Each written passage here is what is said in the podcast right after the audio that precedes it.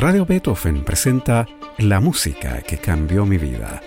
Una conversación sobre los momentos reveladores del arte musical que han marcado un antes y un después en la formación de una persona. Conducción y producción, Gonzalo Saavedra.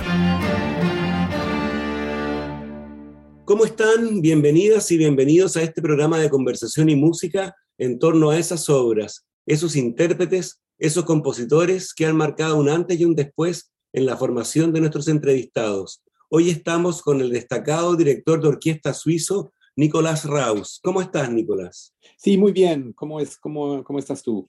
Bien, muy bien. Muchas gracias. Y muchas gracias por aceptar la invitación a la música que cambió mi vida. Nicolás Raus se formó en el Conservatoire de Musique de Genève, donde obtuvo el premio de dirección de orquesta y coro. Aquí en Chile, en toda Latinoamérica y en Europa, Raus es una figura muy apreciada y admirada. Desde julio de 2012 hasta este año fue director artístico de la Orquesta de la Universidad de Santiago de Chile, USACH. Entre 2008 y 2014 fue director titular de la Orquesta Sinfónica Provincial de Rosario en Argentina. En 2008 fue director principal e invitado en la Orquesta Sinfónica del Sodre en Montevideo, Uruguay. Y antes, entre 2000 y 2004, fue director artístico de la Orquesta Filarmónica de Mendoza en Argentina y ha actuado innumerables veces en grandes escenarios y orquestas en varios países europeos y de hecho en este programa escucharemos la grabación de una de esas actuaciones.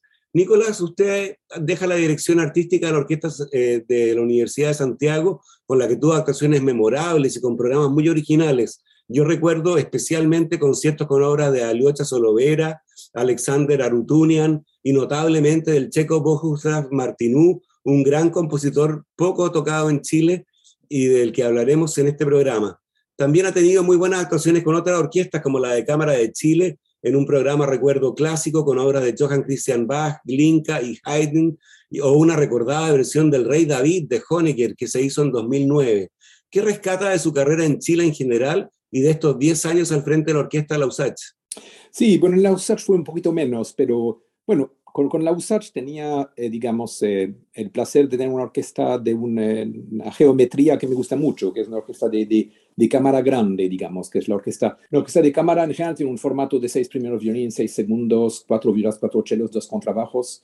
La USACH un poquito más, la Orquesta de Cámara de Chile un poquito menos. Los vientos son los de, de, de Beethoven de las primeras dos sinfonías, por ejemplo y que en realidad es un tamaño eh, de orquesta que me gusta mucho porque es eh, un tamaño muy humano, donde, donde los humanos tienen más, más grandeza cada uno que en una orquesta de 120, donde cada uno pasa a ser un poquito más dentro de la masa. Y después por el repertorio mismo, porque bueno, eh, me gusta mucho por ejemplo, el Haydn de la época de, la, de Sturm und Drang, de Tempestad y Pasión, que es un Haydn de, que, que se toca poco, porque se toca en general de el de las grandes sinfonías, porque para los, mis colegas en general tiene que haber trompetas, timbales, clarinetes, etc. entonces me, me, gusta ese repertorio y fue, fue también, eh, y yo creo que una de las cosas que marcaron mi trabajo allá fue que en ocho años casi no se repitieron obras, o, realmente por un caso muy excepcional de un director invitado que quería hacer una sinfonía de Beethoven, cosas así, pero se trató de abrir el repertorio y realmente el repertorio de orquesta pequeña es muy grande. Claro. Oye, ¿y cuáles son los, los planes para el futuro? Freelance. Ajá. Freelance por ahora. Eh, pero puede ser que sea una buena solución en realidad. O sea, trato de, fomentar eh, proyectos con las orquestas eh, que me conocen ya, que son en Sudamérica y en Uruguay, dos orquestas en Rosario, Mendoza. Eh, estoy tratando, tratando, de retomar contacto con Córdoba, en el sur de Brasil, en Porto Alegre, en Chile, con la Orquesta de Cámara de Chile. Algún proyecto hay de todas más con la USACH, proyectos que quedaron sin hacer, porque mi, mi, titularidad terminó sin poder terminarlo bien, digamos, por el tema del COVID. Entonces vamos a terminar el 2020 con, eh, presentando em, las 11 oberturas de Beethoven, terminando el año con la novena, etcétera. Era año Beethoven, bueno, todo eso no, se pudo hacer. Entonces, algún proyecto por ahí. Eh, las orquestas regionales en Chile también, como la Serena, y he trabajado con Temuco, con Talca, con mucho placer. Eso es un poquito, y bueno, tengo un pie en Canadá ahora donde estoy intentando, eh, intentaré también buscar eh, posibilidad, todavía no, no, no sé cómo será. Oiga, ¿cómo se compara usted que ha tenido la oportunidad de dirigir en regiones? ¿Cómo se compara el público santiaguino con el de regiones? Es, es eh, eh, de hecho, más, el público de la USACH no es el mismo público que uno tendría, por ejemplo, en, en la sala de la Sinfónica o del Teatro Municipal. Entonces, es verdad. yo diría que yo no veo tanta diferencia porque, bueno, el público de la USACH en, dentro de casa, intramuros, es uno, que no es el mismo, como ya dijimos, pero además, con lo que la USACH, sí, los últimos cinco, cinco años se salía mucho a comunas de la mitad oeste de Santiago y, ahí uno se encuentra con públicos bastante parecidos a lo que uno encuentra en regiones. Ahora depende también de regiones, porque, por ejemplo, en Talca, cuando uno toca dentro del teatro, que es muy lindo ese teatro que hay, no es tan distinto de un público que uno podría tener en capital. Eh, cuando uno ya sale más en región, en, en, en, pueblos eh, colindantes, es, eh, es distinto. Hay que hacer los programas pensando también el público al cual se dirige. ¿no? Yo pienso que siempre tratando de de, aportar novedades, eh, pero también un anzuelo que, que, dé un poco de confianza y de ganas de ir, porque a veces hay obras muy lindas, será el caso de Martinú, por ejemplo, que Martinú en un afiche no atrae a nadie, porque en general no lo conoce. Ahora, yo no creo que haya mucha gente que le guste la música, que vaya a un concierto, hay un Martinú y que salga de descontento. Exacto, claro que sí. Lo vamos a comprar en este programa. ¿Qué, ¿Qué, le parece que vayamos a la música que usted eligió para este capítulo? En primer lugar, tenemos el último movimiento marcado Allegro Manontropo Presto de la sonata para piano número 23 en Fa menor, opus 57, conocida coloquialmente como Apasionata de Ludwig van Beethoven. Compuesta entre 1804 y 1806, esta sonata junto con la Waldstein y los Adioses es la más famosa de las que escribió Beethoven y de las que, se conoce como su periodo medio. Cuéntenos, Nicolás, cuál es su historia con esta sonata y por qué la eligió como una de las músicas que han cambiado su vida. Bueno, eh, yo creo que es Beethoven el que más cambió mi vida en el sentido que es a través de Beethoven que, yo quise hacer música. Yo, las otras obras que escucharemos, yo no sé si cambiaron exactamente mi vida, pero además el hecho de cambiar la vida me parece, bueno, después hablaremos capaz más al final porque tengo algo que decir sobre ese tema. El caso de, de Beethoven es porque eh, mi madre nos hacía escuchar discos que eran eh, sobre compositores, pero eh, como acercándolos a, acercándolos a los niños. Entonces había un momento donde el, el recitante, el, el, locutor del disco, decía que Beethoven así había, había digamos, un, dibujo de Beethoven apasionado con su, su, su, pelo mal peinado o nunca peinado y caminando así en su soledad, en su sordera y que eh, caminaba de la casa de, unos conocidos a la suya, creo, con el manuscrito de la, apasionata. Y, él estaba, creo que, escribiendo en la, según el recitante, caminando y, caía lluvia, había como una tempestad, esa tempestad que debía ser más bien una tempestad en el alma de Beethoven, como siempre había, más que en la realidad, pero el locutor hacía, nos decía que caía agua y que esa agua hacía eh, correr la tinta y, la música es... Entonces me, me, me quedó es, esa, esa, esa pasión y, es, y ese, esa angustia por esa música que se iba a borrar por la lluvia y además esa música que, casualmente lo, eligieron muy bien en el disco porque, porque uno siente como torrentes de agua caer. Yo no sé si Beethoven pensó en eso.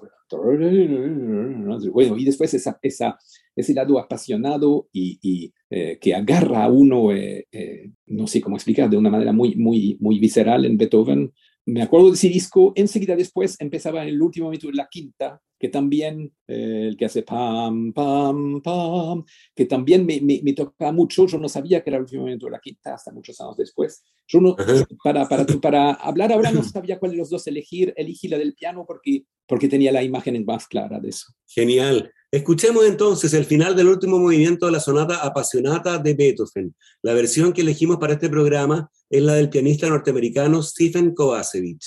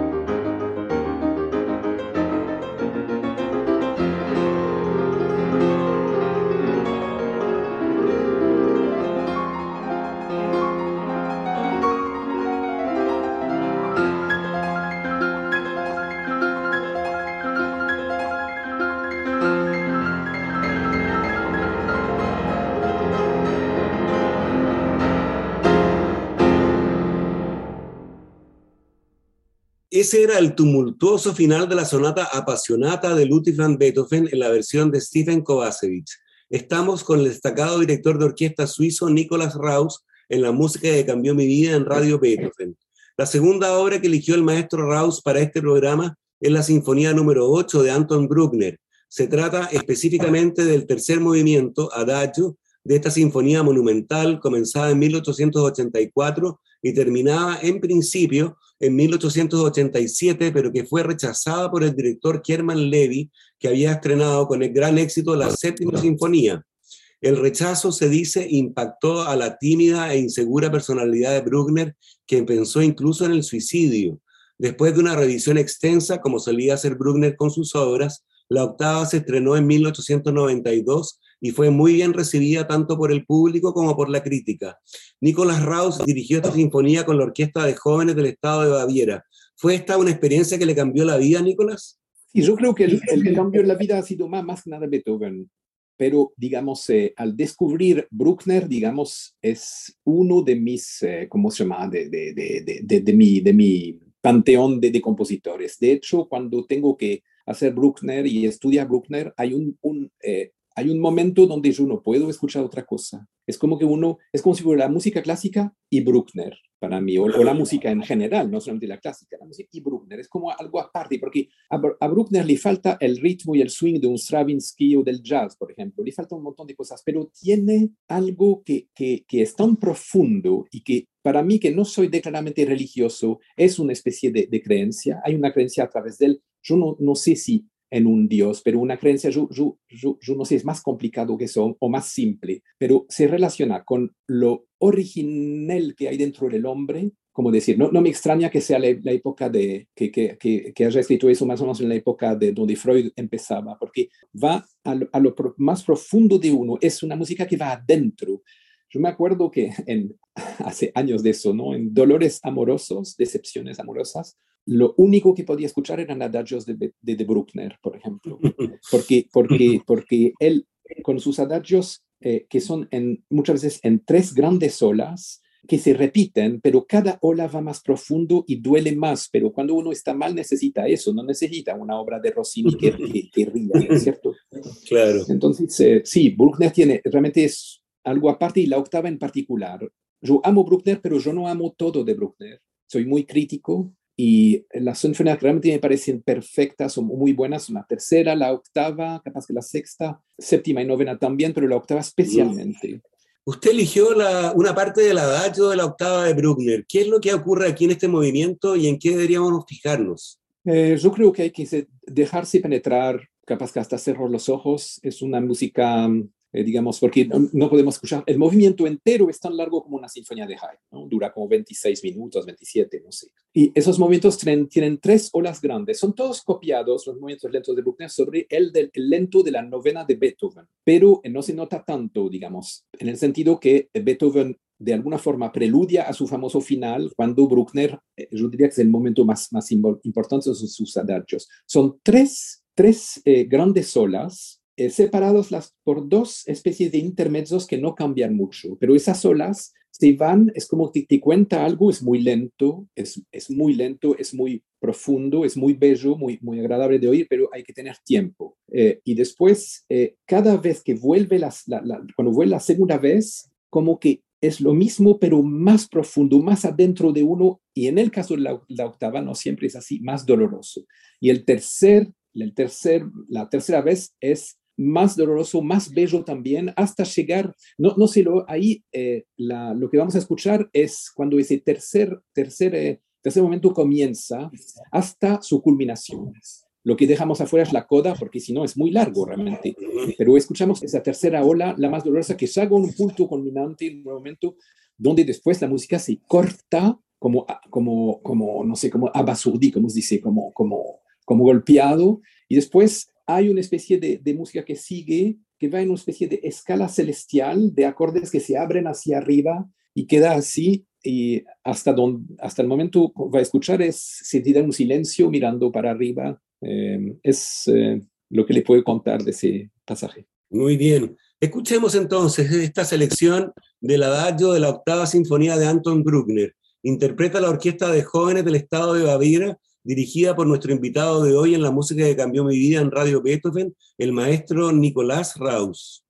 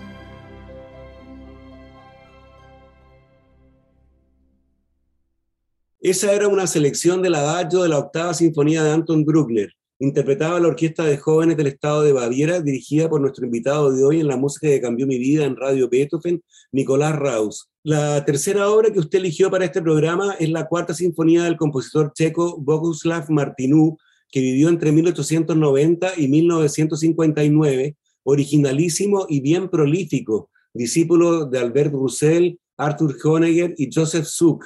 Su catálogo incluye unas 400 obras, entre las que está la cantata La epopeya de Gilgamesh, seis sinfonías, sendos conciertos para violín, cello y oboe, cinco conciertos para piano, siete cuartetos de cuerda y una sonata para flauta y, flauta y piano. La cuarta sinfonía, cuyo comienzo escucharemos en este programa, es una obra que parece en principio optimista, tal vez por el año de su composición, ¿no? Cuéntenos cuál es la historia con esta pieza, Nicolás, y díganos por qué la seleccionó como una de las músicas que le cambiaron la vida. Martinú es, es un compositor que cuando lo descubrí al final de mi adolescencia, un poco por recomendación de un profesor de clarinete que tenía en Ginebra, fue, fue, fue para mí una especie de, de, luz, un, como descubrir un amigo, porque yo no puedo decir que Martinú, comparado con Stravinsky y Bartók, que son compositores de la misma época, sea capaz que tan genial como ellos, pero yo como amigo lo prefiero, si tengo que elegir con quién pasar rato. Es, es, eh, es, más, yo digo en broma, porque absolutamente no me lo creo, ¿eh? lo que voy a decir, es en broma, pero sentí decir en un momento que Bernstein, que él tenía razón para decirlo, no sé si bromeando en serio, dijo alguna vez que él era la reencarnación de Mahler porque era judío, director y compositor.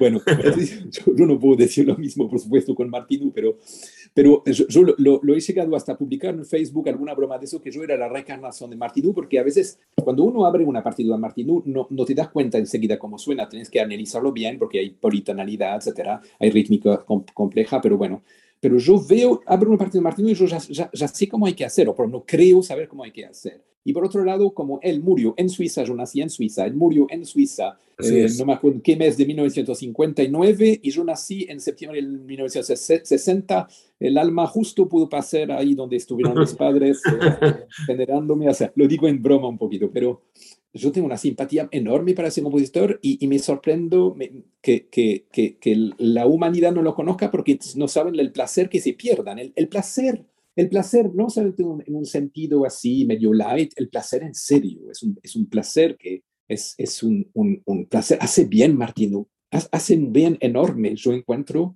y, no sé tiene una rítmica. Yo, voy a cantar algo para mostrar al público, ¿no? Se llama, eh, por ejemplo,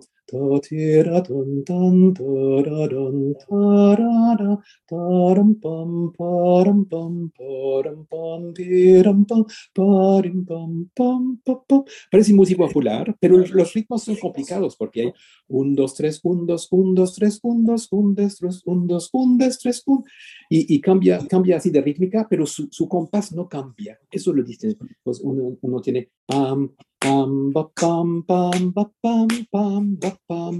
Si da un swing, un swing, a la vez es muy natural, lo que canté es absolutamente tonal, pero él pone eh, una armonía bitonal muchas veces, apenas uno se da cuenta. Lo usa como tensión, como color, es, es un, un post-Debussyista, él admiraba mucho Debussy también, también mucho los barrocos, Corelli, por ejemplo, que se tocaban en esta época de manera distinta de cómo se los toca hoy, obviamente, no había ese conocimiento histórico. Y, las sinfonías son, son cosas maravillosas en lo sinfónico, me sorprendo que no se toque más, por lo menos igual que, que Shostakovich o Bartok, por ejemplo, Stravinsky, porque no creo que sea menos, menos interesante y menos... O sea, me da, me da gracia, bueno, yo no tengo problema, lo conozco y lo escucho, pero para los demás se pierden eh, una fuente de, bienestar musical, realmente.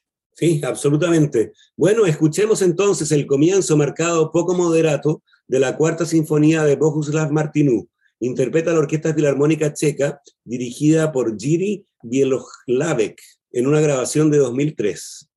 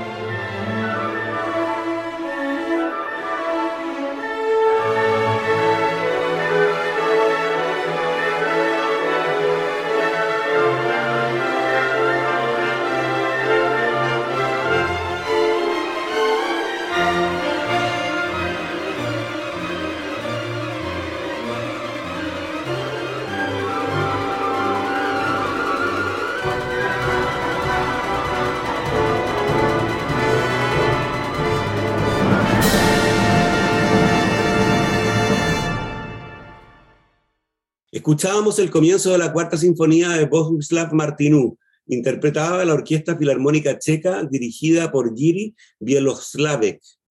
Llegamos así al final de este programa en el que estuvimos con el destacado director de orquesta suizo Nicolás Raus.